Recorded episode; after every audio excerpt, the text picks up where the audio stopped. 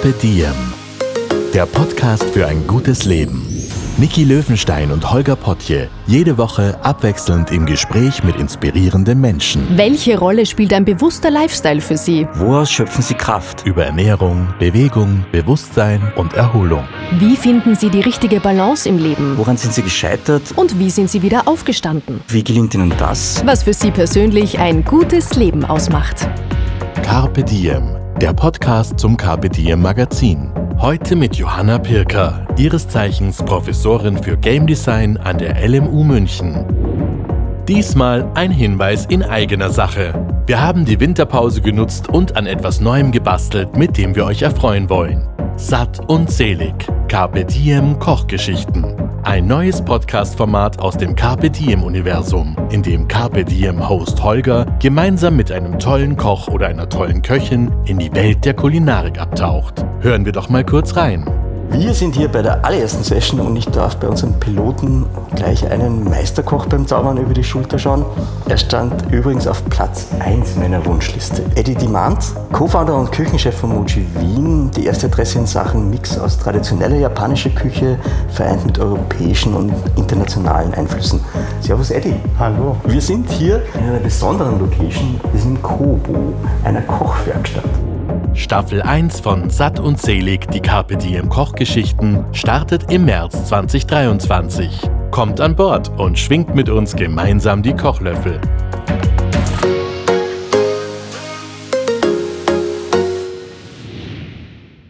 Hallo und herzlich willkommen beim Podcast von Carpe Diem. Wir melden uns heute aus München-Schwabing. Da hat unser heutiger Gast an der Ludwig-Maximilians-Universität München momentan eine Professur für Medieninformatik. Und ich freue mich wahnsinnig, dass es jetzt geklappt hat, dass wir miteinander plaudern. Ich sage einmal nur Ready Player One, Johanna. Mhm. Ja, vielen Dank für die Einladung. Ich freue mich sehr, dass ihr da seid. Und Ready Player One ist natürlich ein ganz ein tolles Buch. Mhm.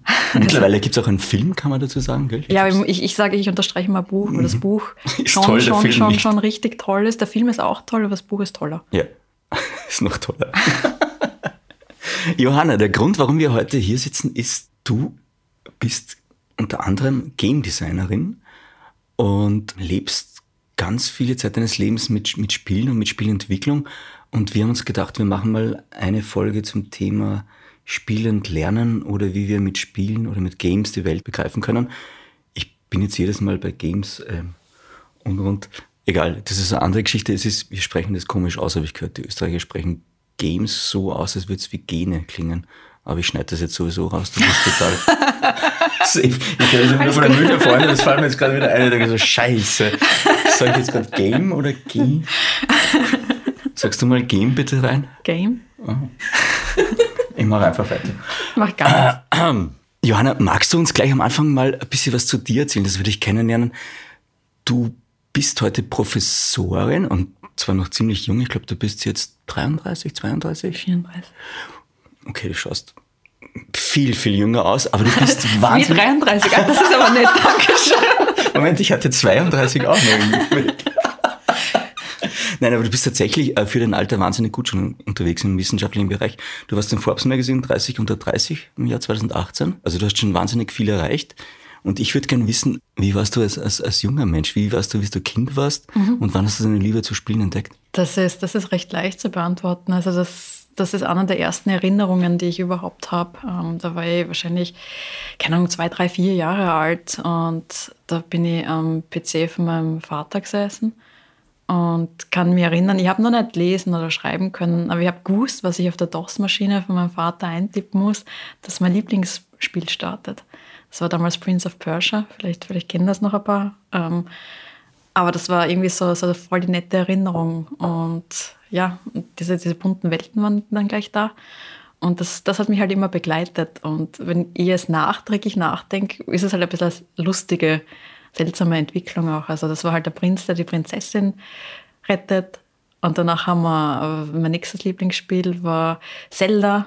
Wieder jemand, der die Prinzessin retten wird. Wir sehen, wir erkennen ein Muster. Super hier- Mario, sogar der Klempner rettet die Prinzessin. Also das, das war dann, das war dann, glaube ich, auch schon prägend. Also ich habe dann sehr viele Prinzessinnen gerettet in meiner Kindheit.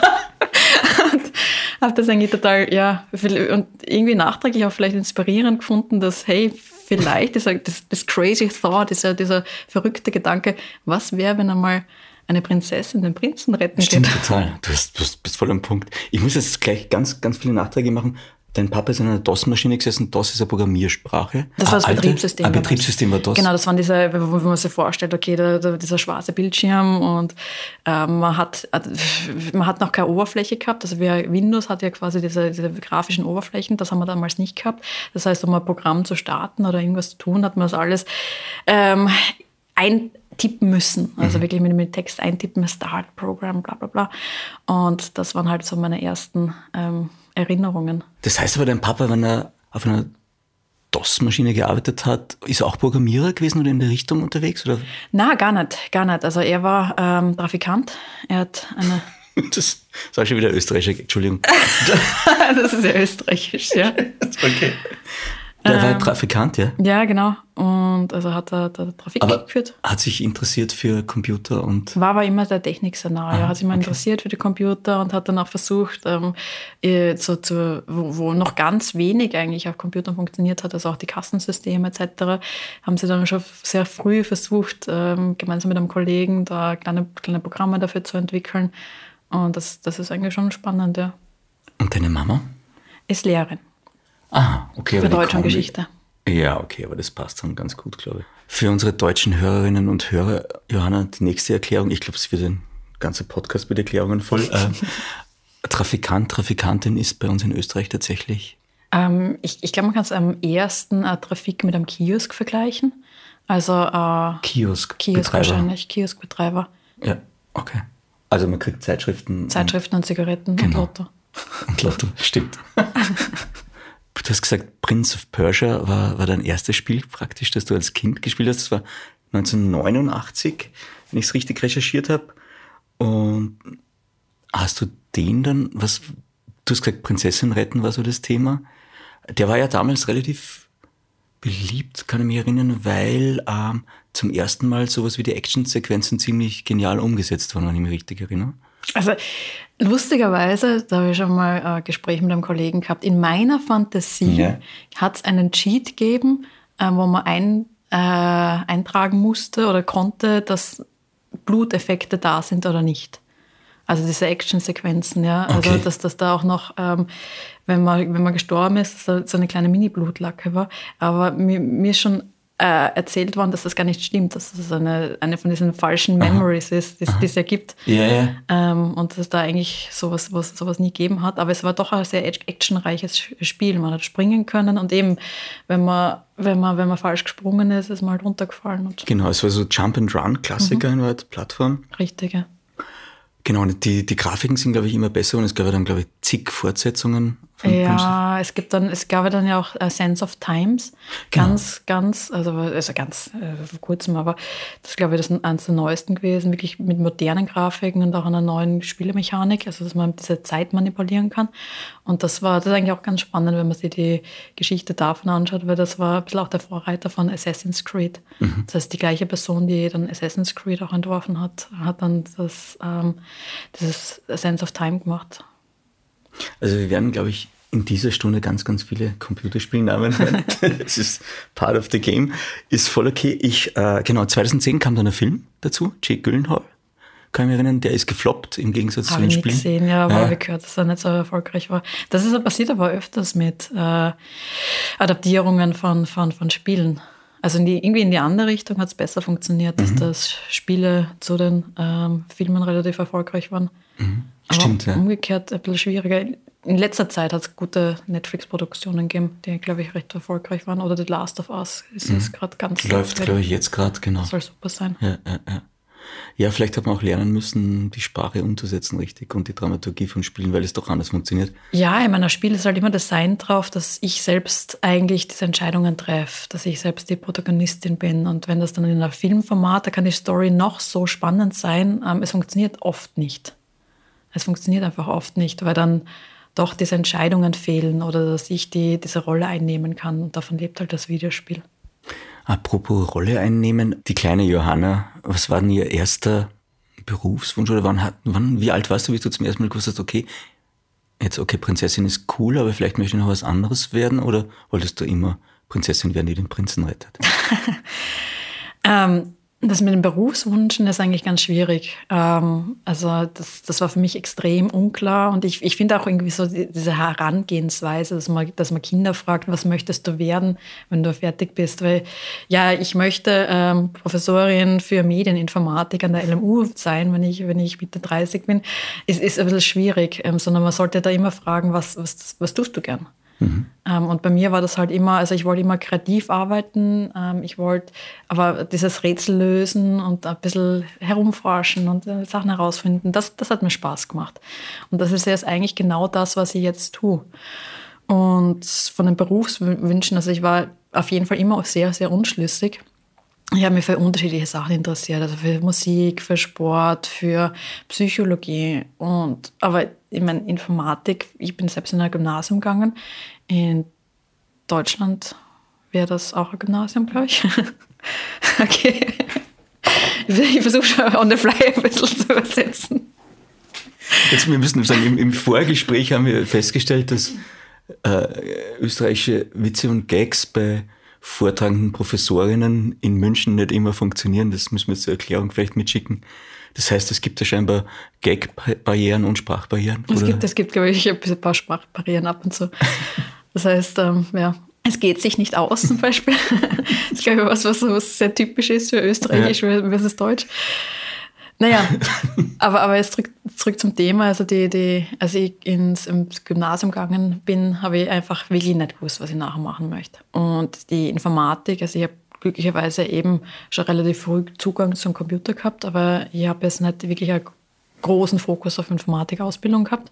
Das heißt, du bist in, in Graz aufs Gymnasium gegangen mhm. und warst aber jetzt nicht, also ich stelle mir das dann immer so vor, du bist mit, mit zwölf Jahren, findest du dann irgendein Spiel total lässig, fangst dann selber zu programmieren, mhm. bringst dir die Sprache bei.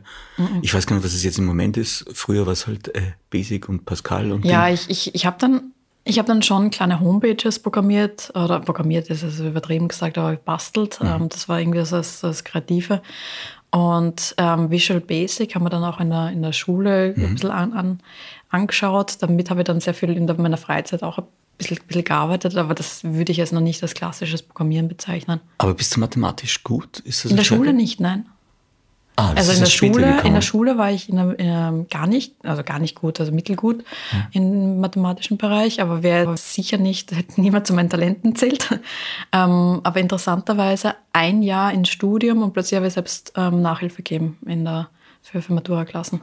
Lag es am Lehrer oder an der Lehrerin, oder? Das, das möchte ich jetzt da nicht. Okay. keine, keine Vermutungen ja. geben, aber... Oder ist aber, der Knopf aufgegangen auf einmal? Ich, ich glaube, dass das, was im, was, was im universitären Umfeld dann schon schön war, ich meine, erstens, ähm, das Level, bei dem man ansetzt, ist gleich automatisch viel höher und vor allem, man hat diese Anwendungszwecke. Mhm man, es, ist, es ist zwar total nett manchmal in den Schulbüchern, wie versucht wird, das mit Pizzastücken etc. zu erklären, aber in, in Wirklichkeit, wenn man dann für das eigene Fach ähm, im, sieht, wie das verwendet werden muss, verwendet werden kann, dann ist es, glaube ich, auch viel motivierender, das zu lernen. Und ich habe dann selbst auch Nachhilfe gespielt mit meinen Nachhilfeschülerinnen, also ich habe hauptsächlich Schülerinnen gehabt habe ich dann ähm, auch Karten gespielt zum Beispiel und wir haben dann on the fly die Wahrscheinlichkeiten berechnet und damit man wirklich immer diese on, also realen Anwendungsszenarien sieht. Ja, und ich, ich glaube, das war, war dann, dann, wo ich mir entscheiden habe müssen, was, was, möchte ich, was möchte ich eigentlich studieren, war, war das extrem schwierig. Also das war dann in Richtung Psychologie oder Musik oder irgendwas mit Sport. Ähm, und die Informatik war aber doch noch relativ weit weg weil, ja, wie gesagt, war nicht mein Fokus, hat mir ein bisschen interessiert, aber glücklicherweise habe ich mich dann tatsächlich gegenüber allem dafür entschieden und habe dann eigentlich erst während dem Studium überhaupt erfahren, was das ist. Das muss man halt auch sagen. Die Informatik, wenn man Informatik hört, wissen, glaube ich, ganz viele nicht, was das ist. Und das war bei mir auch so. Also, wo ich dann gefragt habe, was soll ich studieren, also sei das jetzt bei, bei Lehrern oder bei Familie, war einfach dieses Verständnis, was das ist und was das tut und was das kann, kaum gegeben. Das heißt, es ist viel bisschen an Aufklärungsarbeit auch in die Richtung, was alles da drin steckt? Ich glaube ja. Das würde ich auf jeden Fall sagen. Wenn du es jetzt verkaufen müsstest, die Informatik, anderen Leuten, wie würdest du das beschreiben? Was kann man dann, junge Mädels, wenn die sich immer schon überlegt haben, möchte ich vielleicht Informatik studieren? Ich, ich würde sagen, dass die Informatik total bunt ist. Mhm. Das heißt, ähm, wie gesagt, ich wollte voll gern kreativ arbeiten. Ich hätte gern gut gezeichnet oder gern gut geschrieben, aber es sind nicht meine Talente. Ich wollte halt immer meine, meine Geschichten oder meine Ideen ähm, irgendwie in die Welt bringen, aber das waren nicht die Formate, die ich dafür nutzen habe können. Aber durchs Programmieren kann ich viel mehr. Durchs Programmieren kann ich alles, was in meinem Kopf ist, alle Gedanken anderen sichtbar machen, begehbar machen, alle können in meinen Gedanken, also wenn man sich zum Beispiel so ein Spiel vorstellt, was ich programmiert habe, herumspazieren, Sachen verändern und weiterbauen. Und das ist richtig cool. Und das ist für mich, warum die Informatik so bunt ist. Also das ist halt für mich das, das absolute, der Holy Grail, der, der heilige Gral vom kreativen Arbeiten. Sachen begehbar machen und, und mit anderen gemeinsam irgendwie weiterbar machen. Und das nächste ist, weil ich gesagt habe, Psychologie hat mich auch voll interessiert. In meinem Team in Graz, also ich habe ein 14-köpfiges Team in Graz beim Game Lab. Genau, das müssen wir jetzt auch noch erklären. Du betreibst das Game Development Lab in Graz. Genau, Game Lab Graz. Ähm, das ist eine Forschungsgruppe, wo wir Spiele erforschen und entwickeln. Das mhm. heißt immer mit Fokus auf, also wir wollen halt zeigen, dass Spiele die Welt vielleicht eine Spur besser machen können und dass die Spiele Technologien in unterschiedlichsten Bereichen ähm, Platz finden. Und das Team ist, ist, total interdisziplinär. Das heißt, da sitzen natürlich Programmierende drinnen, aber auch Kunstschaffende und ähm, für, für Spiel braucht man natürlich auch Musikerinnen, Künstlerinnen. Wir haben auch eine Soziologin im Team und das ist eigentlich schon total schön, so divers arbeiten zu können. Psychologie ist natürlich auch extrem wichtig. Ich finde es total nett, weil da ist genau unser Schnittpunkt auch, ähm, die Welt besser machen würde der Podcast hier ja auch wahnsinnig gerne kapitieren Podcast. Wir haben gesagt, okay, wie, wie führt man ein gutes Leben? Das ist so eine der Grundmaximen, die wir haben, die Frage. Und das heißt, du gehst davon aus, dass man mit Gaming die Welt ähm, besser machen kann oder die Menschen oder die Gesellschaft verbessern kann? Ja. Auf jeden Fall begreifen kann man es, glaube ich, oder? Ich glaube auch besser machen. Okay. Magst du es mal erläutern? Also, ich meine, es, es gibt da unterschiedliche Ansätze, von, von denen wir kommen, aber ich glaube, eins der, eine der Sachen, die mir am wichtigsten sind, ist, dass ich glaube, dass man Sachen mit Videospielen lernen kann, die man mit anderen äh, Methoden kaum oder gar nicht lernen kann oder lehren kann. Und zwar, das wäre Empathie.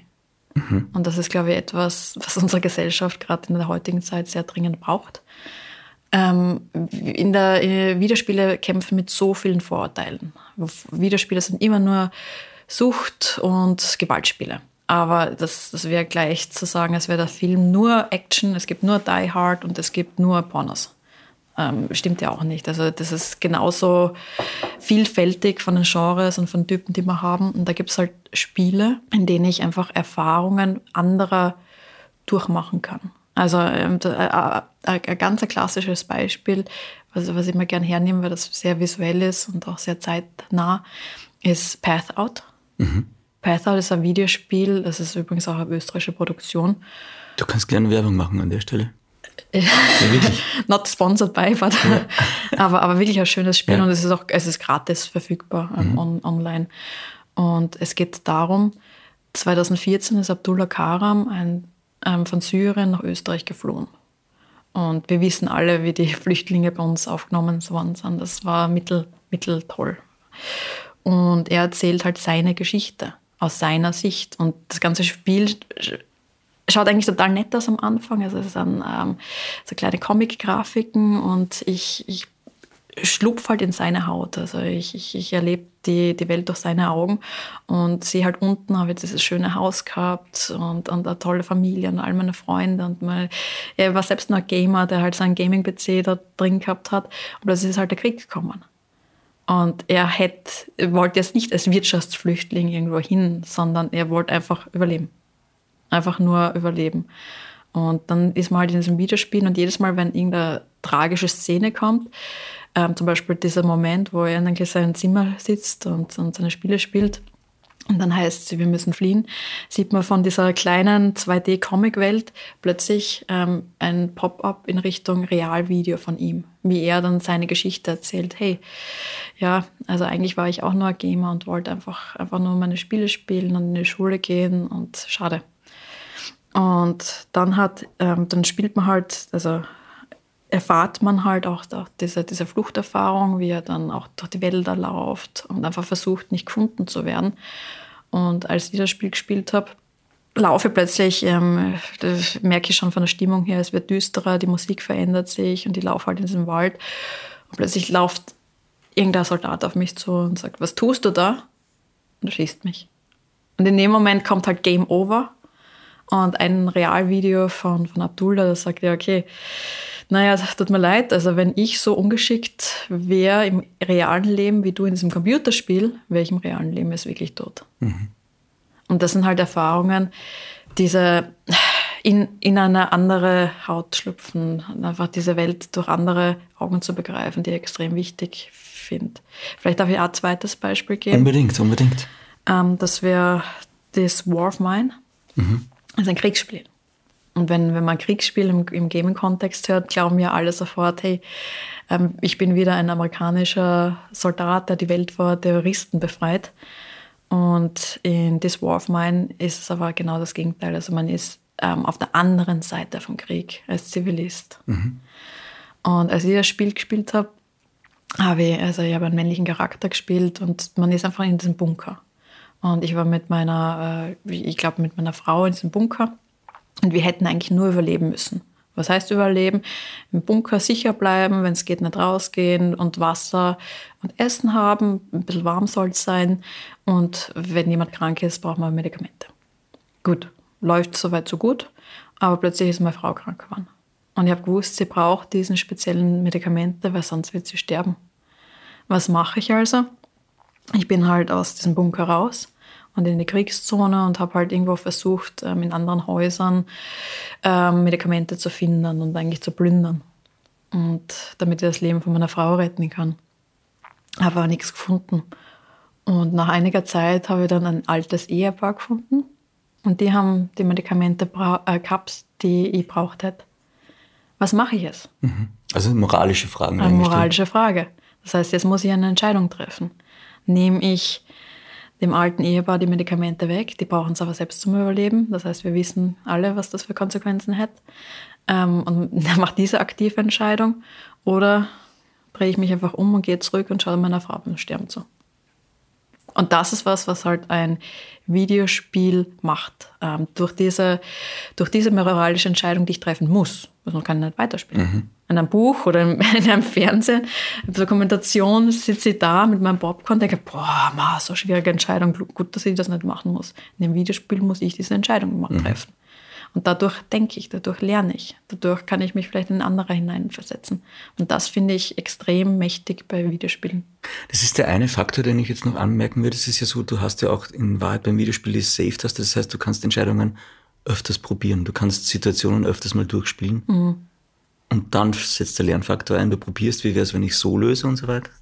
Ist das der Zuge? Das auf jeden Fall. Das, das auf jeden Fall auch. Aber allein, dass ich mich, ich, es war in dem Fall was keine leichte Entscheidung. Also das ist nicht so, dass ich dann sofort weiter drücke, sondern dann setze ich mir mal hin und überlege zwei, drei, vier Minuten. Aber du hast eine Entscheidung getroffen. Ich habe eine Entscheidung getroffen. Und ich äh, sage aber nicht welche. Ja, mir gerade gedacht. Welche? Ja, umgekehrt. Ja. Wüsstest du, welche der Entscheidung du treffen würdest? Jetzt kann ich nur schlecht aussteigen. Okay, ja, der Ton bricht. Puh, das ist aber eine schwierige Entscheidung. Boah, das hätte ich aber nicht so gemacht. Boah. Ah, großartig. Ähm, ja, aber total. Also, es werden praktisch, aber ist das jetzt der Durchschnitt der Spieler oder sind wir da jetzt ganz stark im Indie-Sektor, wo man sagt, okay, man beschäftigt sich mit anderen Themen und setzt anders um? This War of Mine war kommerziell erfolgreiches mhm. Spiel, das, das, kann man auf jeden Fall sagen, aber gehört, äh, ist schon eher im Indie-Bereich. Mhm. Also ich glaube schon, dass sich auch viel mehr von den sogenannten AAA-Spielen, das kann man vergleichen mit Blockbuster-Filmen, mhm. glaube ich, ähm, in die Richtung bewegen. Also da gibt es auch sehr, sehr schöne, tiefere Erfahrungen, sagen wir mal so. Ähm, aber, aber ich finde es auch schön, dass gerade Indie-Spiele sich in die Richtung sehr weit sehr, sehr weit versuchen zu experimentieren, sich Sachen trauen, ähm, mhm. andere Geschichten erzählen. Das sind ja oft sehr persönliche Geschichten, die auch erzählt werden. Absolut, also die zwei Beispiele, also gerade ja. das erste Beispiel ist, ist, ist würde das im Mainstream niemals funktionieren, könnte man aber in Schulklassen wahrscheinlich ganz gut einsetzen, um jetzt mal den Blickwinkel zu verändern. Ne? Wird schon. Wird schon. Wird schon, ja. Also da gibt es tatsächlich erste Projekte eben auch in Österreich, dass mhm. genau dieses Spiel auch verwendet wird, um, um einfach Bewusstsein zu schaffen und das mhm. an Schülerinnen weiterzubringen. Da muss man halt auch immer ähm, differenzieren, also auch das War of Mine, welche Arten von Spielen passen dann für welche Altersgruppe. Also mhm. diese Leben- oder Todentscheidungen würde ich natürlich nicht jetzt für alle Altersgruppen schon ähm, empfehlen, weil eins muss man halt auch sagen, die das Gute an Spielen ist natürlich, oder auch es gehe einen Schritt weiter, Virtuality-Erfahrungen. Das wäre noch diese Zusatzerfahrungen, dass ich dann eine, eine, also eine, eine Head-Mounted Display, eine, eine Brille aufsetze. Danke, dass es du erklärst, dann brauchst du ich nicht erklären. und dann tatsächlich da eintauchen kann. Ähm, aber das ist halt nochmal dieser, dieser extra Schritt. Also wir sprechen von Immersion, dass ich das Gefühl habe, wirklich dort zu sein. Und jeder, der es ausprobiert hat, äh, ein gutes System ausprobiert hat, glaube ich, hat das Gefühl, er ist sehr, sehr da drinnen. Richtig. Und das ist voll gut auf der einen Seite mhm. für Lernen und, und, und dass ich diese, diese, was ich gerade gesagt habe, dass man sich an andere Personen reinversetzen kann. Also da gibt es ja auch Erfahrungen, was bedeutet das, einen Tag ähm, äh, das, das gleiche Leben, aber als schwarzer Mann zu erleben. Mhm. Oder als Frau durch eine belebte Einkaufsstraße zu gehen, in einem, vielleicht einen Rock tragen zu wollen. Das sind ganz andere Varianten von das Leben nochmal erfahren und begreifen. Ähm, und das, das äh, ermöglicht Virtuality. Und das ist gut auf der einen Seite, mhm. aber kann natürlich auch, dadurch, dass ich wirklich glaube, diese Erfahrungen zu machen, mhm. zu realen Traumata führen. Total. Also zwei Beiträge zu dem Ding. Ich, ich war einmal eingeladen in Belfast auf eine Game of Thrones Event-Ausstellung und da gab es Virtual Reality in dem Sinn, dass man äh, die Mauer hochfahren kann. Also jeder, das kennt Fantasy-Serie. Genau, und da gibt's die Mauer zum Norden und die ist aus Eis und riesig und man kann hochfahren. Und da bist du halt wirklich so in einen Cage, in so einen Holzcage reingestiegen, hast dir die Brille aufgesetzt und äh, genau, fahrst dann hoch und wir wurden dann von Wildlingen beschossen, kann ich mich erinnern. Und ich habe mir geduckt, weil es für mich so real war. Und das Ding war, ich war dann ähm, später nochmal bei einem anderen, da war für Stranger Things ein Event und da gab es auch, da waren wir dann in der Hütte, also Stranger Things ist auch wieder Fantasy-Serie von Netflix, glaube ich, relativ bekannt. Ähm, und man musste die Hütte praktisch durchsuchen, ist durch die Räume gegangen und dann ist halt irgendwann das Monster, kann ich mich erinnern, aufgedacht. Und ich bin aber wirklich erst wieder raus aus dem Ding, wie mir jemand auf die Schulter geklopft hat. Mhm. Und das war mega schwierig, dann wieder in die Welt zu wechseln, interessanterweise, weil man tatsächlich immersive so ja. sehr drinnen ist, und das ist schon faszinierend. Also da geht es ganz viel, wie unser Gehirn funktioniert und denkt, oder? Das ist total spannend. Ähm, auf der einen Seite, also wie gesagt, gibt es irrsinnig viele neue Möglichkeiten. Also ich glaube auch die Arten von Erfahrungen, die man machen kann, sind, sind beeindruckend. Aber wie gesagt, ich will immer darauf hinweisen, dass es auch ähm, wichtig ist, dass man es richtig designt und dass man da ähm, genau, also gerade gerade auch diese Multiplayer-Experiences. Wir haben ja diese Metaverse-Diskussion mhm. ähm, relativ stark ist, dass wir die Virtuality-Brillen mit sozialen ähm, Erfahrungen verbinden wollen. Und da möchte ich echt immer stark darauf hinweisen und davor warnen, wie man das designt. Und dass man da, dass man wirklich versucht, inklusive äh, Welten schafft und nicht Menschen wieder weiter ausschließt auf der einen Seite. Und das nächste ist, also wir kennen es ja auch aus Multiplayer-Spielen, ähm, ab dem Zeitpunkt, wo viele Menschen aufeinander kommen, also sei das jetzt, und, und gefühlsmäßig ist das, das Internet immer der rechtsfreie Raum, der eigentlich nicht ist. Und das gleiche bei, bei Online-Multiplayer-Erfahrungen und auch Spielen.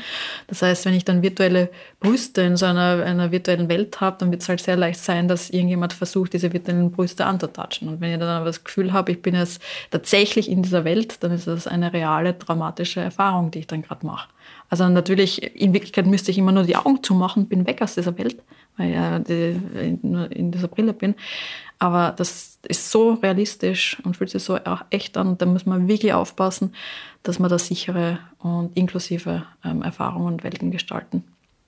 Es klingt nach einem Riesenthema, weil ich habe jetzt gerade überlegt, wir waren eingangs bei Ready Player One, das ist eben das eine Buch, und da ist, glaube ich, der Hauptdarsteller auch so, dass er mehr Zeit in der virtuellen Welt verbringt mit den Brillen, die es da auch noch gibt, glaube ich, als in der realen Welt, die einfach zu traurig ist, auch einfach, um darin zu leben, glaube ich, oder? Ja. Ja, und was, was machen wir jetzt? Also wir haben jetzt diese Metaverse-Diskussionen und das Erste, was wir machen, anstatt dass wir coole Erfahrungen machen, zum Beispiel Physiklabore umsetzen und, und ähm, Mondreisen ermöglichen und Sachen machen, die sonst ähm, zu, zu, zu, teuer oder zu gefährlich wären und, und Sachen ermöglichen, werden, wird unsere reale Welt einfach kopiert. Also unsere, wie gesagt, unsere reale Welt ist far from perfect. Also da gibt es mhm. so viele Baustellen aktuell und es ist echt so viele Sachen, die nicht schön sind.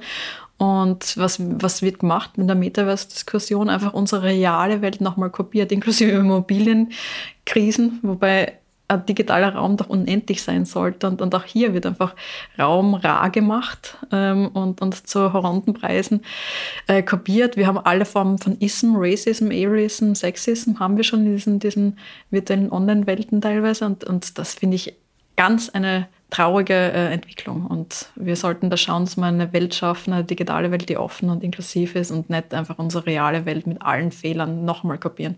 Es ist halt, ich glaube, immer der erste Zugang bei neuen Technologien ist, äh, wie kann man damit Geld verdienen? Und, äh, Schade. Ja, ja, genau. Aber das ist halt so das Lernen wir aus der Geschichte. Es gibt dann auch die anderen Entwicklungen.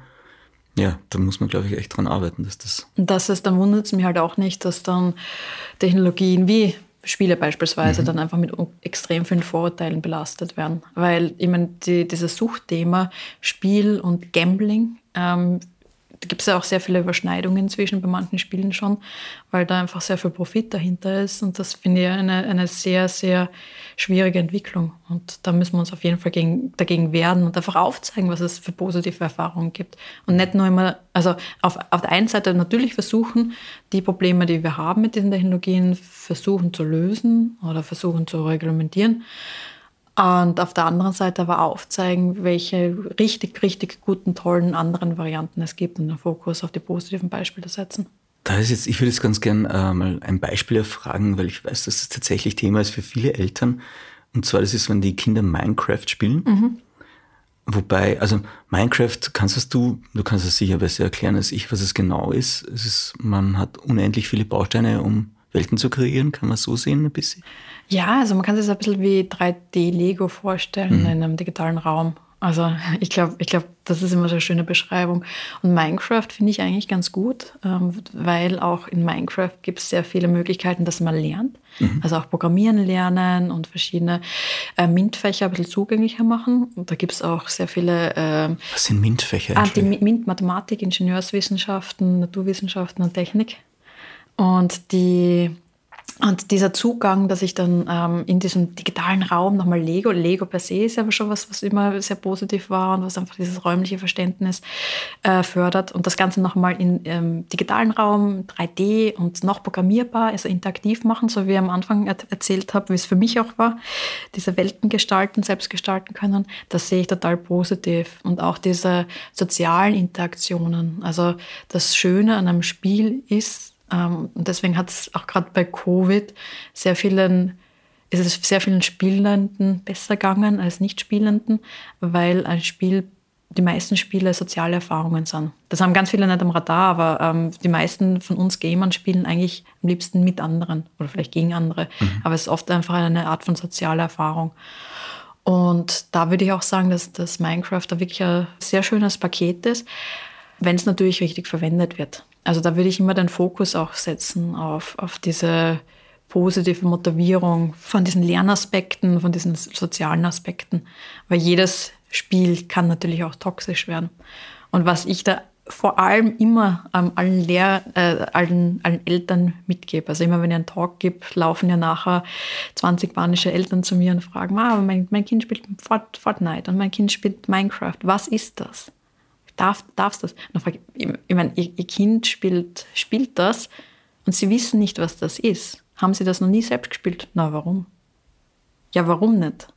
Das, das ist das, was ich immer anregen möchte. Also wenn, wenn, äh, wenn, wenn mein Kind so viel Zeit mit irgendwas verbringen wollen würde, dann würde ich zumindest verstehen wollen und begreifen wollen, was das ist. Das heißt, vielleicht einmal selbst hin, hinsetzen und mit dem Kind spielen oder das erklären lassen oder, oder vielleicht sich selbst auch diese ein, zwei Stunden nehmen und das mal ausprobieren. Das würde ich mir wünschen. Das ist total nett, weil mir fällt es gerade ein, äh, liebe Kollegin von mir hat nämlich auch das Problem, und sie hat gesagt also Da wird ganz viel Minecraft gespielt und sie weiß jetzt nicht, ob es äh, eben schon Suchtausmaße annimmt oder ob es zu viel ist oder nicht. Und jetzt hat sie sich hingesetzt und hat mit ihm gespielt, praktisch, mhm. damit sie da wenigstens dabei ist, genau, und genau das, was du gesagt hast, versteht. Also ist das der richtige Zugang bei so unter Anführungszeichen Spielen mit Suchtpotenzial, wo man wahnsinnig viel Zeit verbringen kann, dass Auf sich die Eltern jeden Fall. dazusetzen? Auf jeden Fall dieses Verständnis mitbringen ähm, oder mal auch herausfinden, was das ist. Was man vielleicht auch verstehen muss bei diesen Multiplayer-Spielen, das ist halt früher, bin ich heimgekommen von der Schule und habe meine Hausaufgabe gemacht, wenn ich irgendwo nicht gewusst habe, wie es weitergeht, habe ich, bin zum Telefonhörer, zum Festnetztelefon gegangen und habe dort äh, eine Freundin angerufen und haben halt versucht, ähm, so die, die Hausübung gemeinsam zu machen. Und, und was auch ganz viel in diesen Spielen passiert, dass, dass die Kinder kommen von der Schule heim und setzen sich hin und spielen dieses Spiel gemeinsam mit den, mit den Schulfreunden. Und das, das wäre dann äh, wenn man das wegnimmt, ist halt auch dieser soziale Kontakt weg. Und das ist halt auch immer ganz wichtig zu verstehen. Es, Facebook ist für diese Generation nicht mehr relevant. Das sind oft diese sozialen Spiele, wo sie sich austauschen und miteinander reden und plaudern. Aber natürlich wie bei jedem anderen Medium bei jedem anderen Medium, da, äh, sowohl Fernsehschauen als auch Bücher lesen etc., ist das was, was vermutlich von der Zeit, von den Eltern auch irgendwie äh, getaktet sein sollte oder, oder ähm, naja, man sollte sich auf einen Überblick überschaffen und verschiedene Varianten zeigen. Also was ich nicht gut finde, ist, wenn, wenn ich, ich selbst spiele irrsinnig viele Videospiele, mhm. aber ich, ich mag auch irrsinnig gern Sport.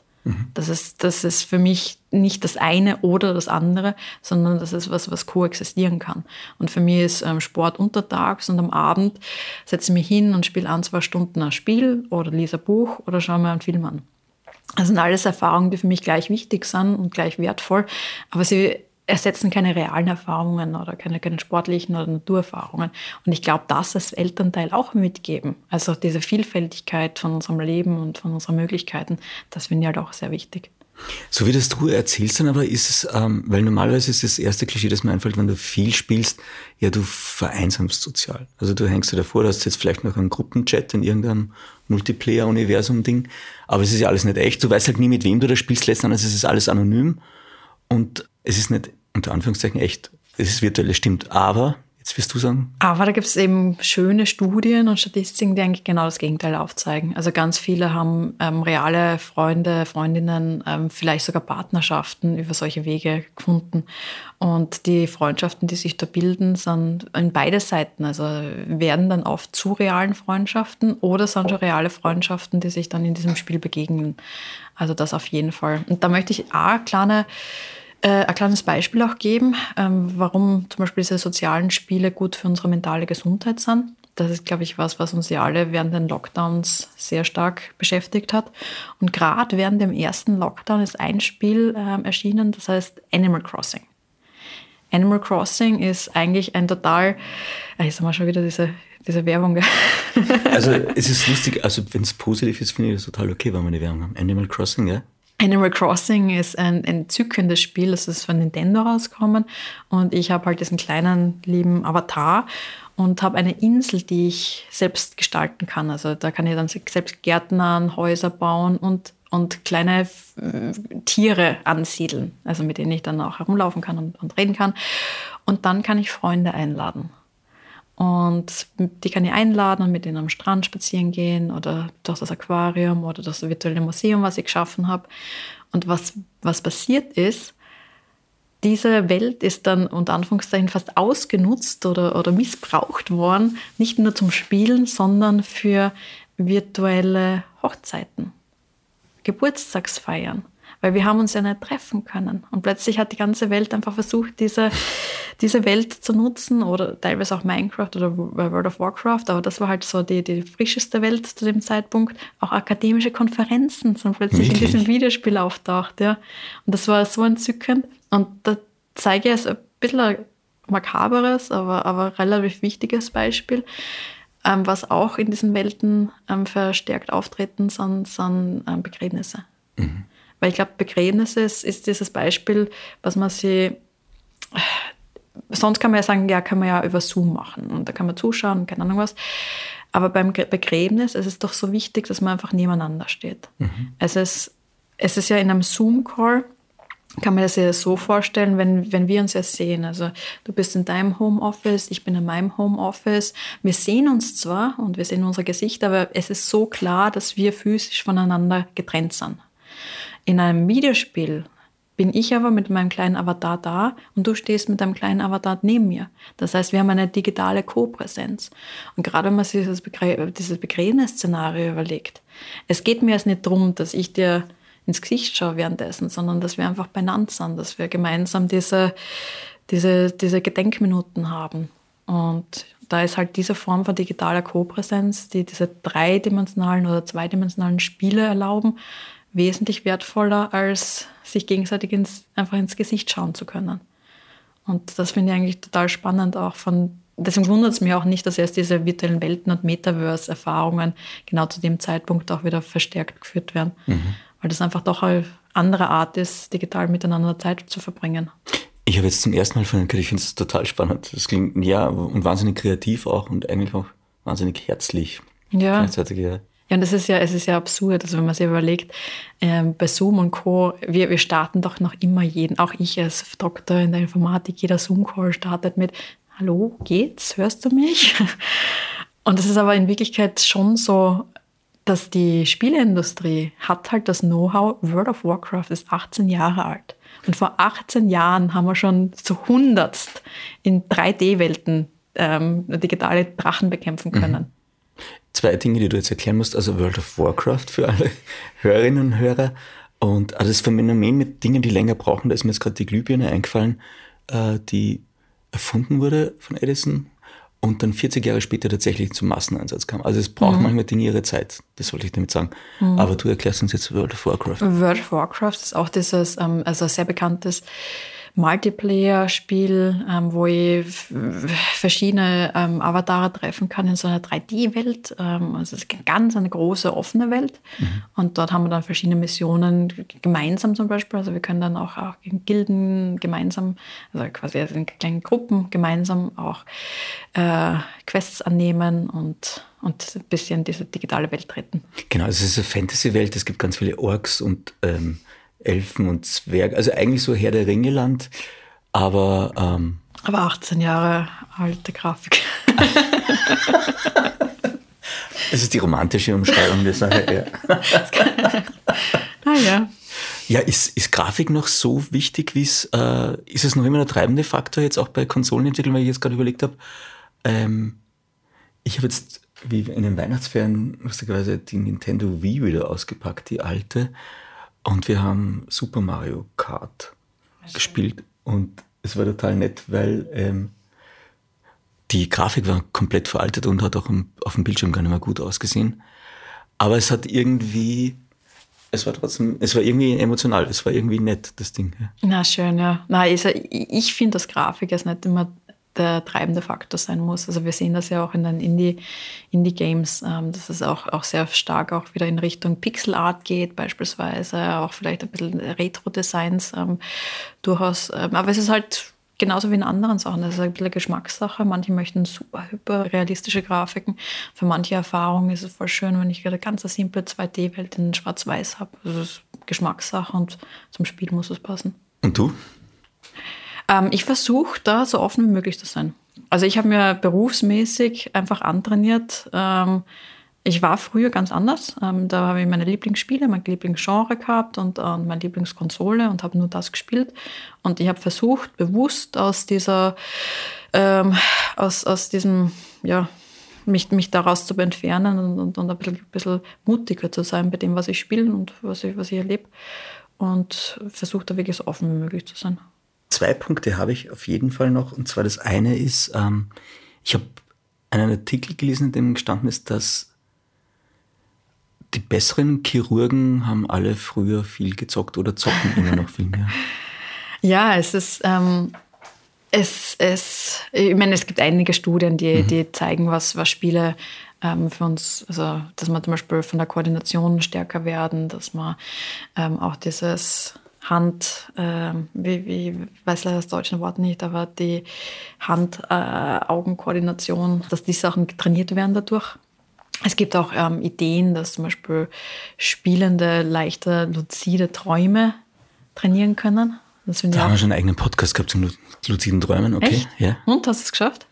Äh, ich habe, wie ich den aufgenommen habe, das nicht probiert, aber ähm, ich finde unsere, unseren, unsere Gästin, unseren Gast wahnsinnig spannend. Die beschäftigt sich halt, die macht, die ja. erforscht das luzide Träumen und ich weiß von, von anderen Leuten schon, dass es, glaube ich, funktioniert, dass ja. es funktionieren kann. Ja. Aber wahnsinnig spannendes Thema, ja. Und da gibt es Ideen, dass zum Beispiel Spielende, also Gamer, ähm, das leichter erlernen können als Nicht-Gamer. Also, luzides Träumen, man kann seine Träume beeinflussen, indem man sie selber lenkt. Ja. Genau, ja. genau. Das heißt, dass ich meinen Traum habe, das ist natürlich ganz wichtig auch für Personen, die zum Albträume haben. Mhm.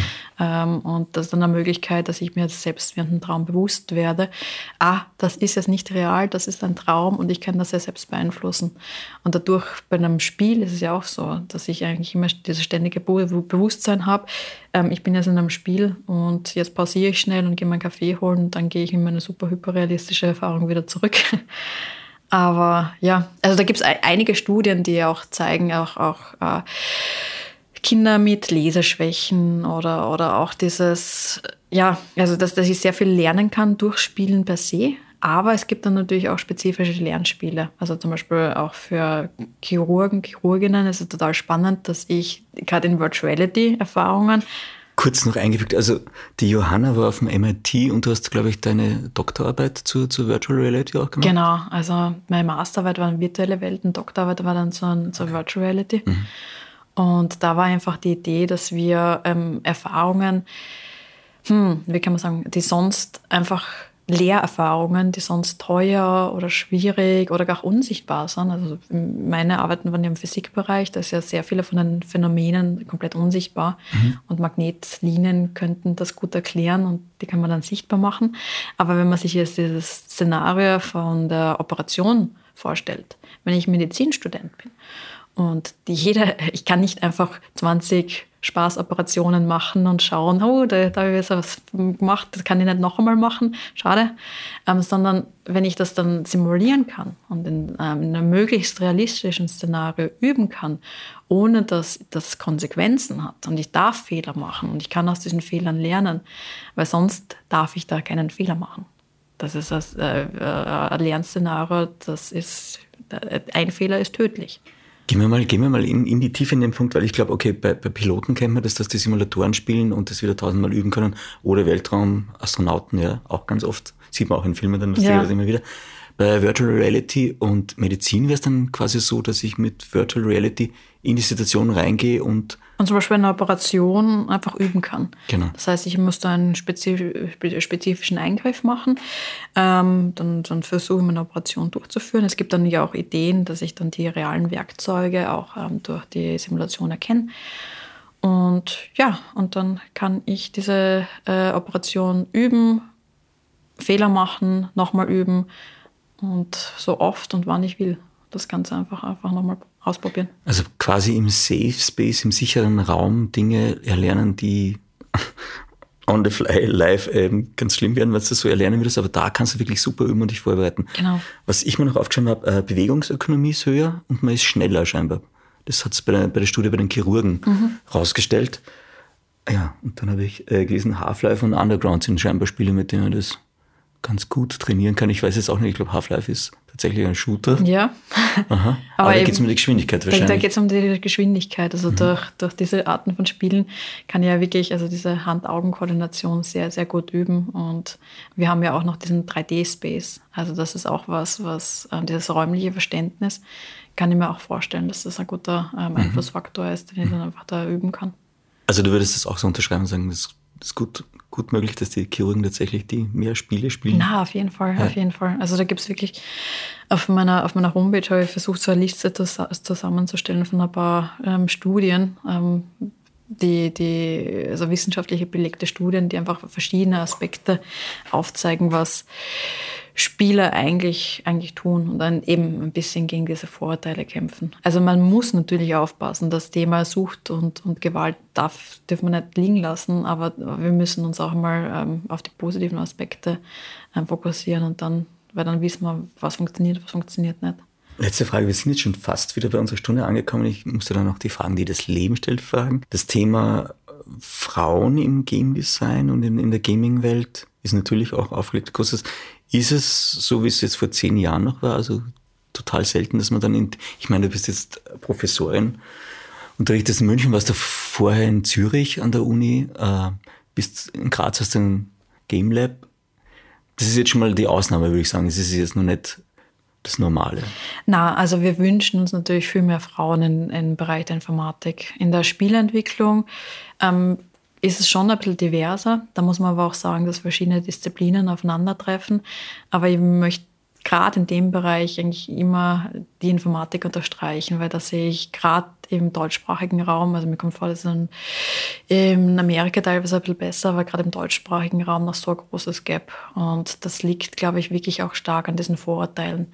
Weil wenn ich, äh, wenn ich, wenn ich dich jetzt frage, hey, stell dir einen Gamer oder einen Programmierer vor, dann haben wir sehr oft einfach dieses, dieses Klischee von einem, einem Boom, der im Keller sitzt und, und vor einem schwarzen Bildschirm wahrscheinlich Pizza isst und, und voll mit Pickeln vermutlich.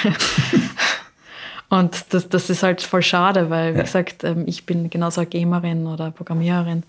Und ich bin jetzt, also auch statistisch gesehen, also bei den Gamern sind wir da bei Mitte 30 ähm, vom Durchschnitt und fast die Hälfte Frauen. Mhm. Und, oder, also, ähm, identifizieren sich als Frauen. Und da, da muss man halt schon einmal aufräumen mit den ganzen Klischees und auch, ähm, das wünsche ich mir halt auch, egal wie viel Werbung ich jetzt zum Beispiel an Schulen für den Bereich mache und sagen, hey, auch, auch ihr, also auch als Mädchen, ihr könnt Videospiele spielen, auch Mädchen können programmieren gehen und wenn sie aber dann heimkommen und die Eltern sagen, so, ah, der Bruder hat eh schon so viel Computerspiele gespielt, mach du, geh du lieber raus oder geh, keine, diese Klischees wieder unterstreichen.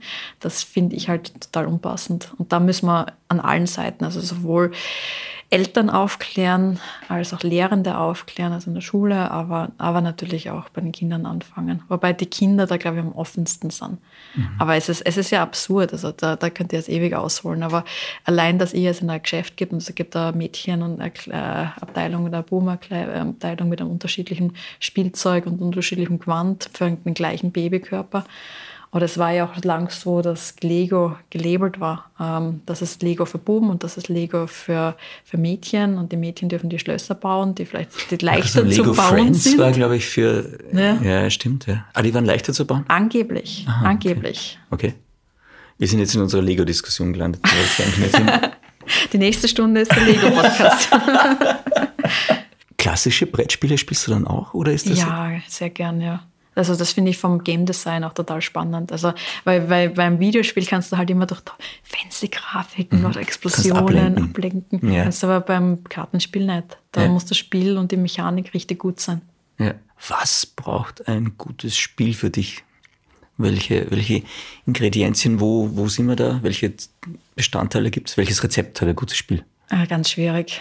Ganz schwierig. Also es kommt wirklich auf die Art vom Spiel drauf an. Also ich, ich mag zum Beispiel ähm, alle Arten von Multiplayer-Games ähm, extrem gern und da ist es wichtig, dass die Spiele nicht, wie, wie kann man das sagen? Also man kann sich das als auch bei diesen Brettspielen vorstellen. Da geht es doch nicht darum, dass man das beste Brettspiel mit der besten Brettspielmechanik äh, ähm, ähm, gestaltet, die Erinnerungen, die man hat an die Brettspiele oder an die Kartenspiele oder auch an gute soziale Spiele, also online, sind die Erfahrungen, die man dann mit den anderen gemacht hat. Wie lustig das doch war, damals mit der Familie das zu spielen. Du erinnerst dich an Momente quasi. Da erinnerst du dich an. Momente. Mhm. Und das ist ein richtig gutes Game Design, was, ähm, was es ermöglicht, diese Momente zu kreieren mit anderen. Und das, das finde ich total spannend. Wie, wie können wir das schaffen? Und sonst bin ich ähm, ein großer Fan, aber das ist, das ist, wie gesagt, ein eigenes Genre, von wirklich spannenden Stories, die Emotionen auslösen. Also wenn, wenn ihr ein Spiel startet, dann gibt es ein paar Spiele, da schaue ich mir die, das Intro von fünf Minuten an und dann laufe drei Minuten herum und habe meine ersten emotionalen... Also, so, Gib mir mal ein Beispiel. Ori war für mich so ein bisschen ein, Beispiel. Ori okay. and the Blind Forest. Das ist auch eine österreichische Produktion, aber das ähm, finde ich vom emotionalen Game Design sehr, sehr spannender Start. Cool. Aber wie gesagt, jedes Spiel hat andere. Also manche spielt man auch einfach zum Zeit, äh, Zeit verbringen oder, oder äh, Kopf frei machen. Manche spielt man, damit man coole Rätsel löst. Und da geht es natürlich, wie, wie spannend die Rätsel sind und die Puzzles. Also jedes Spiel ist da so unterschiedlich. Bist du dann im Realen dann auch bei so einem Exit the Room-Ding zu finden? Ja, mag oder? ich auch gerne. Ah, okay. Das mag ich. Also ist ein Rätsel und, und Co. mag ich auch voll gern. Aber es ist halt der Unterschied. Also das, das kann ich nicht am Abend machen, wenn ich total müde bin nach einem Forschungstag, sondern das kann ich machen, wenn ich, wenn ich frisch bin, in der früh vielleicht. Welche Bereiche unserer Gesellschaft kann man mit Virtual Reality bereichern alle? Kann man das nochmal zusammenfassen? Wo sind da die spannendsten Einsatzgebiete für dich? Ganz ehrlich, also Virtuality sehe ich überall. Also das ist gerade im medizinischen Bereich, im Healthcare-Bereich, im, im, im Industriebereich. Also wir können ja auch sehr gut digitale Zwillinge. Das sind quasi, ich habe eine Simulation von einem, von einem realen Gerät und einem möglichst anderen gut damit zu lernen oder das von der Ferne zu bearbeiten. Sportanwendungen, also Sporttraining, auch für Profis wird, schon- wird schon sehr stark verwendet. Aerospace haben wir schon gehabt, also auch Astronautinnen-Ausbildungen. Ähm, und, und da gibt es so viele spannende Use Cases. Also mir wird nichts einfallen, was damit nicht geht. Cool. Ich habe noch eine, hm, ich glaube, das ist fast eine moralische Frage. Mir ist nämlich jetzt eingefallen, ähm, ich glaube, es war tatsächlich Fernsehserie Black Mirror. Ich weiß nicht, ob du es gesehen hast. Ja. Da gibt es nämlich die dritte Staffel und da gibt es eine Folge, das ist San Junipero, heißt, glaube ich, die Episode, wo man sich entscheiden kann, ähm, kurz bevor man stirbt, ob man in einer virtuellen Welt weiterleben möchte. In San Junipero, das ist praktisch so ein Küstenstädtchen. Genau, ich glaube, du kennst das. Ich kenne die Folge, Ja, ja. ja, ja, genau. Und ich fand die moralische Spra Frage total spannend. Ähm, entscheidet man sich dazu, praktisch sein, was transferiert man dann eigentlich sein Bewusstsein, in die Stadt zu transferieren und, und der Körper stirbt oder ähm, geht man nicht da rein? Es war irgendwie so, da gab es noch eine andere Hintergrundgeschichte, aber ich fand die Idee so spannend. Man könnte ewig weiterleben an einem virtuellen Ort. Hast du da schon mal drüber nachgedacht? Ja, also ich, ich, ich lebe ziemlich in den Science-Fiction-Welten. Also ich finde Science-Fiction als Buch und als, als, als Filme etc. total spannend und auch die ganzen Gedanken in die Richtung. Und natürlich sind das ähm, Gedanken, die man sich da oft stellt, also oder Frage, die man sich oft stellt. Es gibt dann, gibt dann ja noch einen Schritt weiter, ähm, weil was ist dieser, dieser Horrorgedanke angenommen, jemand kann dein, dein Bewusstsein kopieren und Versuche damit machen oder negative Sachen damit machen. Was, was passiert, wenn das einmal außer Kontrolle ist? Also, das ist ja Science Fiction, ist ja immer dieses Szenario nehmen und dann noch einmal den Worst Case rausholen. Und stell dir vor, da gibt es dann 100 Kopien davon und, und 99 davon werden gefoltert, damit man herausfindet, ob die, Variante, die, die andere Variante glücklich ist. Keine Ahnung. Also da, da, da, das kann man sehr weit treiben. Und ich glaube, dass dann sollte das, sollten solche Szenarien möglich sein, sehr, sehr, sehr, sehr, sehr viele äh, moralische Fragestellungen notwendig. Und deswegen ist es auch ganz wichtig, dass man in interdisziplinären, transdisziplinären Teams arbeitet und die uns Informatiker nicht mit uns Informatikern allein lässt, sondern dass man da auch versucht, dass wirklich für Psychologen und, und, und Soziologen und, und Leute und aus äh, Ethikforschung mhm. mit uns Bord holt. Mhm. Und zum Schluss einen kleinen Tipp für alle äh, jungen Mädchen und Buben, die jetzt sagen, okay, mich interessiert möglicherweise Informatik und, und die Welt und auch vielleicht die Game Development Welt. Wo gibt's gibt's gute Einstiege in Österreich, Deutschland? Hast du da Tipps? Wie, wie kann man sich am besten nähern? Gibt's Communities? Ja, also, also gerade für, für Kinder, da gibt's voll schöne, also oft Hackathon-Formate oder Game Jam-Formate an Universitäten für Kinder. Das sind kleine Events, ähm, wo man innerhalb von sehr kurzer Zeit mit ähm, anderen an kleinen Problemen ähm, arbeitet und wirklich in diese Materie eintauchen kann. Das bieten die meisten Universitäten an. Und sowas finde ich eigentlich wirklich einen schönen Einstieg. Für mich selbst war der Einstieg in die eigene Spieleentwicklung auch sehr stark, dieser Game Jam Einstieg. Da 48 Stunden lang mit, mit fremden Menschen an unterschiedlichster Disziplinen ähm, an einem Projekt gemeinsam arbeiten, in dem Fall in einem Spiel. Und mhm. sehr, sehr spannend und super Einstieg zum Reinschnuppern. Cool, danke. Du hast es fast geschafft. Es kommen die drei klassischen Fragen des mhm. KPD-Podcasts. Der eine ist nach einem guten Leben, was das für dich braucht. Ich glaube, ich, ich glaube, ein gutes Leben ist das für mich ein gutes Leben. Es gibt ja The, the Man's Search of the Meaning of Life, ein ganz ein tolles Buch, was ja die verschiedenen Motivationsgründe von Frankl, mhm. ähm, warum man auf dieser, auf dieser Erde ist oder, oder, oder sein möchte. Und ich, ich habe, glaube ich, für mich meinen Weg gefunden. Ich möchte ich glaube, ein Fußabdruck wird sich nicht mehr ausgehen, aber zumindest einen kleinen positiven Zehenabdruck hinterlassen. Irgendwas, irgendwas Gutes tun. Also ich strebe nicht nach dem großen Reichtum, aber ich, ich möchte einfach irgendwas Gutes für unsere Gesellschaft hinterlassen und einen klaren positiven ähm, Einfluss hinterlassen. Und ich glaube, wir haben aktuell so viele unterschiedliche Probleme. Ähm, wo wir, wo wir versuchen können, Lösungen ähm, mit, mitzuentwickeln und die, die Welt einfach ein bisschen besser machen statt schlechter. Oder zumindest neutral lassen, das wird wahrscheinlich schon reichen. Und da sehe ich mich. Schön. Also kurz noch Nachtrag, Viktor Frankl, hast du jetzt gerade mhm. angesprochen, nach, nach der Sinnsuche im Leben praktisch. Mhm. Ähm, Ganz ein tolles Buch. Okay, das ist noch ein Aspekt, den wir jetzt noch gar nicht besprochen haben. Ganz kurz, wie entspannst du dich? Wenn du dich entspannst, du hast schon erwähnt, du machst gern Sport auch. Genau, also für mich ist, ähm, ich brauche auf jeden Fall einen Ausgleich. Und in meinem Kopf ist immer ein bisschen Zirkus. also ich glaube, so, so ein Zirkuszelt, so kann man sich meinen Kopf circa vorstellen. Ähm, aber dass ich mein, mich, mich wieder sammle und fokussiere und vielleicht auch kurz ähm, naja, e-, eher, eher mit mir und vielleicht mit der, mit der Natur in Verbindung bin, ähm, mache ich einfach irrsinnig gern Sport und vor allem gern Bergsport. Ich gehe gern, gern, gern klettern und Mountainbiken und Skibergsteigen und solche Sachen. Und das ist, das ist irgendwie so meine Welt. Und das ist für mich total, das, das ist irgendwie so äh, counterintuitiv, wenn du sagst, wie entspanne ich mich. Aber wie gesagt, für mich ist es hauptsächlich diesen Kopf entspannen. Mhm. Und da ist, das kann durchaus körperliche Anstrengung sein, aber vor allem auch diese Konzentration. Also wenn ich auf einem Berg bin oder beim Klettern, geht es darum, dass ich keinen Fehler mache. Das heißt, ich kann an gar nichts anderes denken, weil, weil mein nächster Gedanke ist immer nur der nächste Schritt. Du bist im Moment. Ich bin im Moment, genau. Mhm. Und das finde ich total wird schön. der Kopf leer. Das heißt aber, Meditation wird da wahrscheinlich auch funktionieren? Meditation probiere ich auch jeden Tag, also ah, ja, okay. eine Viertelstunde in der Früh. Ah ja, okay.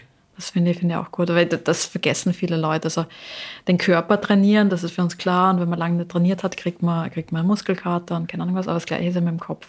Also ganz viele vergessen dann den Kopf auch mitzutrainieren. Und das ist natürlich durch Meditation total schön, dass ich einfach trainiere, zu denken oder nicht zu denken, mich zu konzentrieren oder nicht zu konzentrieren. Und, und da ist Meditation einfach wirklich, wirklich toll.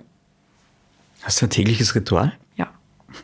Das war natürlich, das war natürlich, war österreichischer Humor jetzt gerade im Beispiel. Man kann mit Ja und Nein antworten, weil die Frage blöd gestellt ist. Klar. Welches tägliche Ritual hast du, Johanna? Also ich habe schon so ein typisches Morgenritual im besten Fall. Entschuldige. Ähm, und ich also versuche an einem Best Day, ich glaube, da muss man immer im, im, Hinterkopf haben, dass jeder Tag ist ein bisschen anders und das funktioniert manchmal, funktioniert manchmal nicht. Aber im besten Fall stehe ich auf und mache ähm, ein bisschen Sport, also zum Beispiel eine kleine Runde laufen gehen, dann setze ich mich hin und meditiere. Und dann versuche ich zum Beispiel auch eine Kleinigkeit zu lesen. Und dann versuche ich meine, also wenn ich zum Beispiel gerade in einer Schreibphase bin, versuche ich dann auch ähm, was zu schreiben, weil in der Früh habe ich halt die meiste Konzentration, den meisten Fokus. Und das, das wäre so, so, so mein Morgen-Spirit, die ersten ein, zwei Stunden. Mhm. Weil dann versuche einfach das, was mir aktuell am wichtigsten ist, auch vielleicht, vielleicht umzusetzen. Dritte Frage wäre noch, ähm, gibt es ein Zitat, das dich schon länger begleitet oder immer wieder in deinem Leben aufpoppt? Der Blick in die Ferne, Stille. vielversprechend, da kommt sicher was noch. Ja.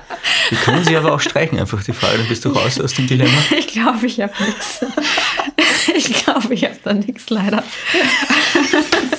Also wir halten fest fürs Protokoll, ganz am Schluss noch erwischt. Ja.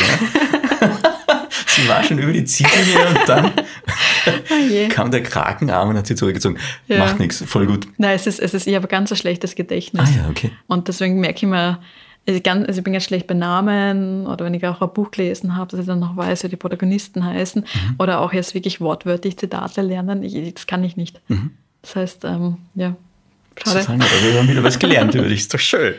Aber ich habe jetzt noch Fragen, die das Leben stellt. Das sind mhm. kleine Fragen, Assoziationen. Ähm, Yoga oder Kickboxen? Oh, beides. Oh, beides. Ja, also ich, ich, ich war tatsächlich in meiner Jugend Kickboxerin. Ja. Ähm, und aber ich mag Yoga auch voll gern.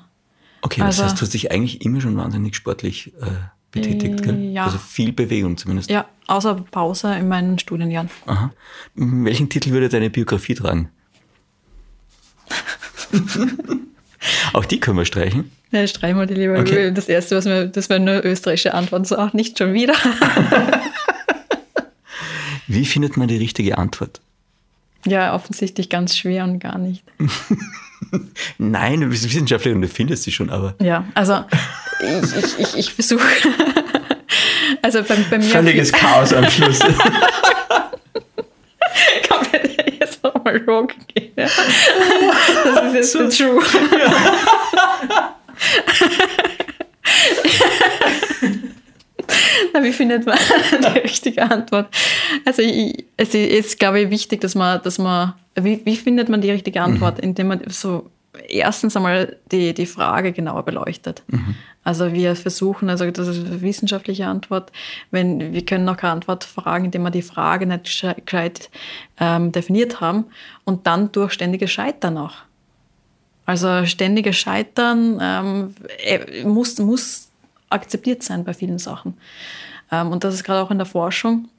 Ähm, wir forschen ähm, iterativ, das heißt, wir stellen uns eine Frage, wir versuchen die Antwort zu finden und versuchen dann durch, ja, okay, in die Richtung geht es nicht weiter, dann probieren wir was anderes. Also Failure sollte möglich sein, Fehler machen sollte, sollte möglich sein. Und so versuchen wir einfach die richtigen Antworten zu finden. Voll gut. Super Antwort. Besser als die vorige. Wann hast du das letzte Mal getanzt? Am Wochenende. Ah ja. Mhm. Ah ja, das du mir im Vorgespräch gesagt, da war ja. Ja, genau, Feierabend. genau. Und davor, eine Woche davor auf einem Ball. Ah ja. In Wien. Bist du Ballgängerin? Nein.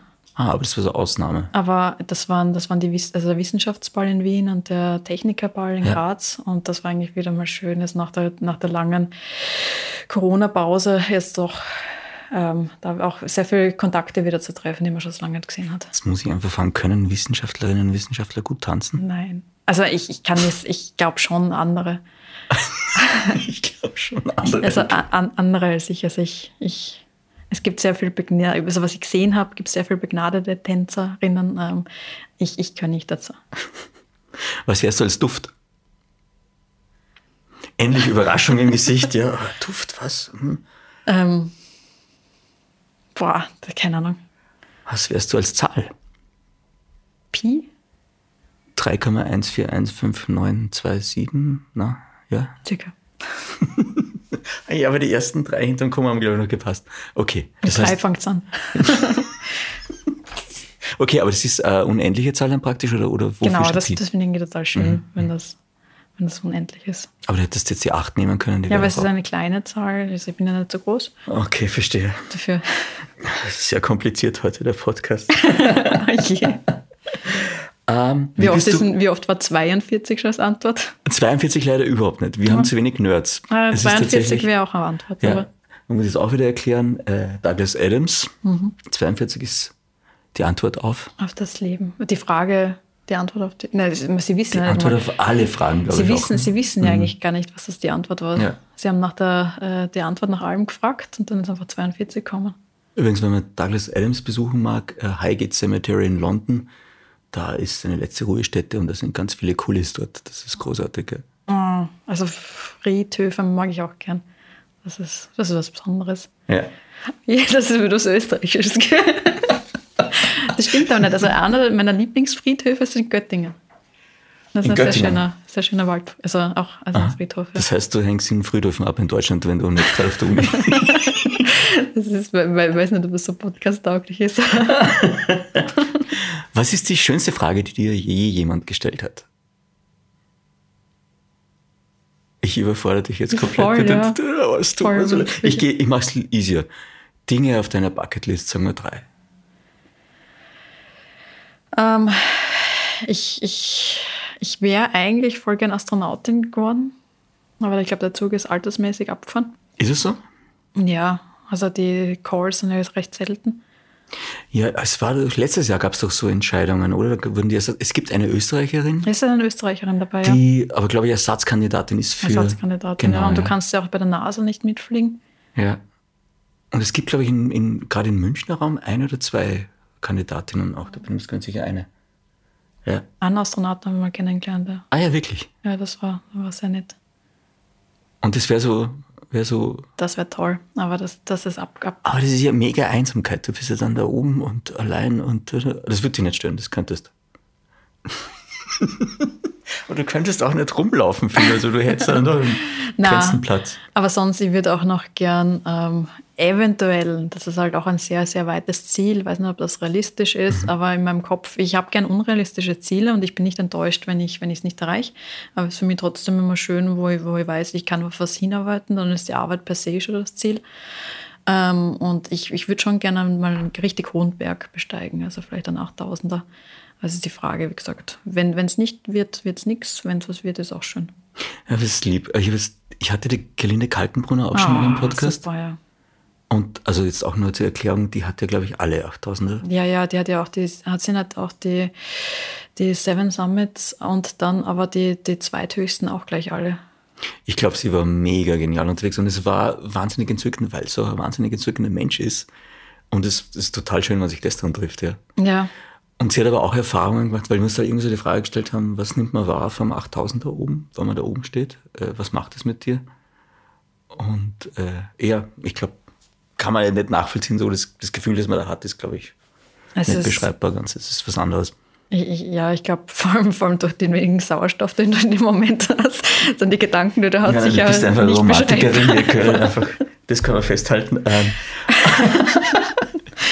Okay. okay, letzte, letzte, letzte Frage. Und das dritte wäre, ähm, das Gegenteil, also ich würde gerne mein eigenes Spiel einmal ähm, rausbringen. Hast du noch kein Spiel? Ich habe sehr viele Spiele, wie die, wo ich mitbeteiligt war. Mhm.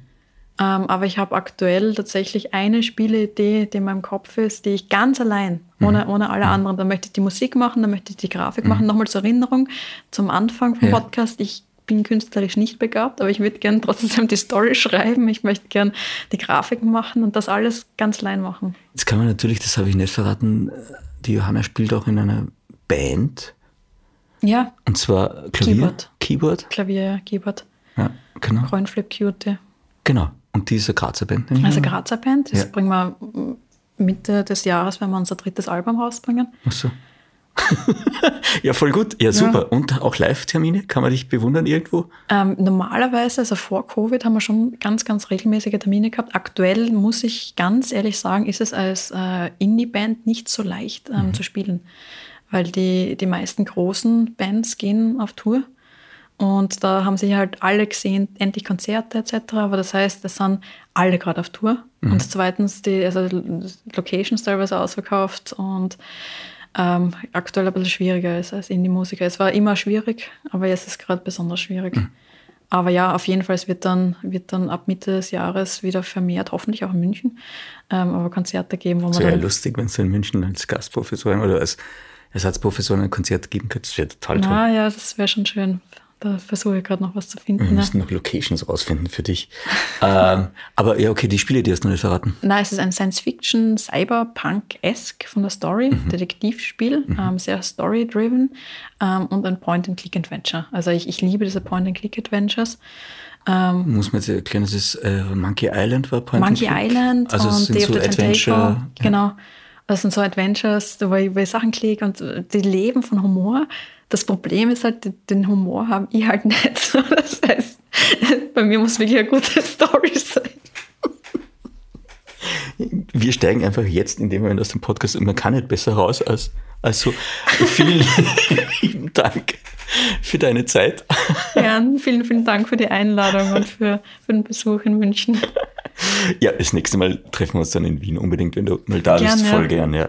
Ich habe jetzt noch einen Buchtipp für euch, für alle, die vielleicht äh, Spiele auch ganz gerne haben. Es gibt einen Roman von der Gabrielle Sevin, glaube ich, heißt die Dame. Morgen, morgen und wieder morgen. Ist im Eichborn Verlag erschienen. Und ich glaube, du solltest dann auch unbedingt lesen. Da ja. geht es nämlich um äh, ein junges, äh, glaube ich, Game Designer Pärchen. Und der wird gerade in Hollywood verfilmt, habe ich mir auch sagen lassen. Also der ist letztes Jahr rausgekommen auf Englisch. Dieses Jahr auf Deutsch. Und ja, mal reinlesen. Für alle, die Games lieben. Da gibt es auch Game-Geschichte ganz viel. Mit Entwicklern und so weiter. Ich sag danke, Johanna, danke fürs Dasein und fürs Plaudern und alles, alles Gute für den Jahr in München noch hier. Ja, man sieht sich wieder.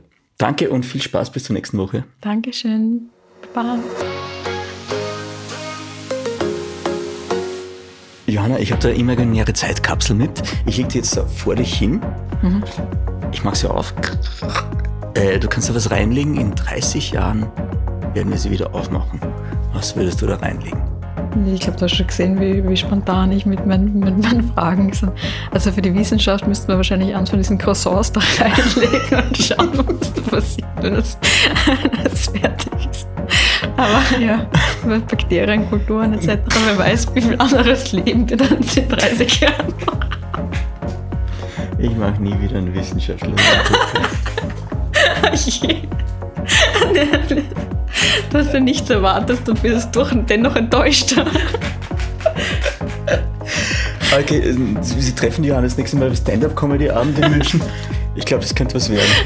Okay. Alles Liebe und ciao.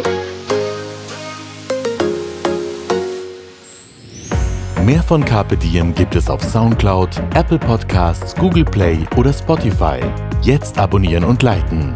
Wir freuen uns über eure Kommentare und sind direkt über podcast.carpediem.live erreichbar. Das Diem Magazin erscheint alle zwei Monate. Besucht auch unsere Social Media Portale auf Facebook, Instagram und YouTube und unsere Website carpediem.live. Carpe Diem, der Podcast für ein gutes Leben. Nächste Woche Niki Löwenstein im Gespräch mit den ExtremsportlerInnen Katharina Streit und Wolfgang Frankhauser, die im Juni 2023 in einem Ruderboot den Pazifik überqueren wollen. Die Ruderreise geht von Kalifornien nach Hawaii.